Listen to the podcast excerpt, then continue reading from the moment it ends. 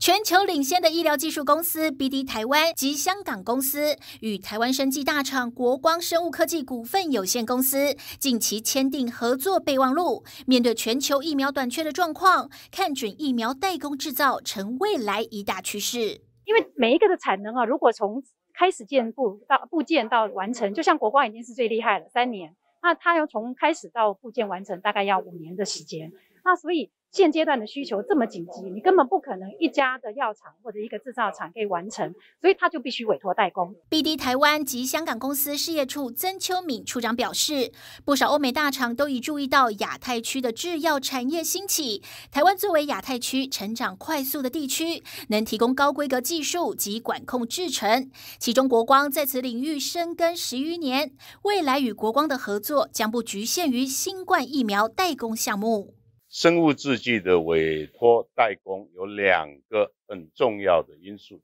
第一个，你符不符合欧美先进国家的品质的要求？第二个，他要委托你，不是说我交给你，你只要价格便宜我就给你了，不是的，因为生物制剂的委托代工里面有很多技术的环节，有没有这些设备？你有这个设备。我寄转给你的，你的人听得懂听不懂，做得出来做不出来，这是国光的优势。